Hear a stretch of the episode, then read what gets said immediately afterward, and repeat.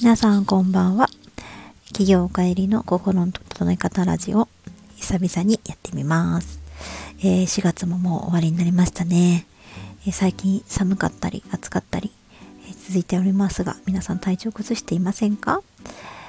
え疲れが溜まりやすい時期だと思いますので、無理をせず過ごすようにしましょうね。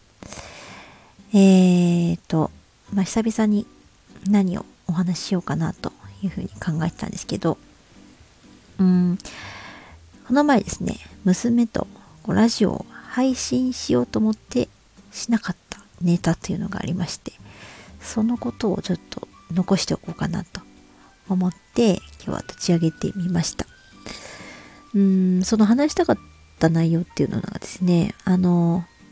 みーちゃんのラ、みーちゃんの楽しいラジオっていうのをたまにやってるんですけど、まあ、その中で結構ランキングですね。あの、嬉しかったこととか、楽しかったこととか、そういうのを話しているネタがあるんですけど、まあ、その、その日、えー、は、怖かったことランキングっていうのを話そうかなというふうにお風呂で相談してたんですね。その日何が一番怖かったかっていうと、歯を抜いた時が一番怖かったみたいなんですよね。で、えっ、ー、と、まあ、その他にもちょっとびっくりしたこととか、その日は結構衝撃的なことが多かったみたいなので、そのランキングを話そうというふうに、えー、相談してました。でもちろん1位は歯を抜いたことなんですけど、あの、結構ね、あのもうグラグラしていて、取れそうな歯だったので、もう一瞬で終わっちゃったんですね。で、でもほ、あの、歯医者さんがこう、痛いのが怖い娘はですね、あの、泣き叫んでたんですよ。あ怖い怖いみたいな感じで。でも、あの、抜いたら一瞬で、で、まあその時は、あの、麻酔もね、先生もやってくれた、やってくださって、あの、それがちょっと喉に入って、もやもやするみたいなそんなことでこうご機嫌が斜めだったんですけど、まあ、最後あのくじ引きでですねスーパーボールを当てて、まあ、それでもご機嫌よく帰ってですねあの近くのえラーメン屋さんで ラーメンを食べて、えー、帰り道にこうスーパーに寄ってちょっとお茶をして帰るみたいなあの娘とデートプランもやって楽しかった思い出になったんですけど、まあ、その思い出を振り返って、まあ、すごく心配性な娘とか、あの、怖がりというかですね、そういう娘は、あの、まあ、いろいろチャレンジする前に、結構怖い、怖がることが多いんですよね。運動もそうなんですけど、鉄棒をこうやろうとか思っても、高い鉄棒とかだと、難しいっていうことで諦めがちで、まあ、そういったところを私も親としてねあのちょっとやきもきしてしまうこともあってなんでできないの？みたいな感じに思ってしまうんですけど、まあ、彼女なりに見てるとこう少しずつステップアップしていてちょっとずつなんですけどできるようになってることが増えていってるんですよね。でこの前のその歯医者さんの一件でもこうすごい怖い怖いと思ってたことがあの勇気を出したり我慢したりしてこう乗り越えてその先に、えー、その先からこう振り返ってみると意外とそんな高い壁じゃなかったなと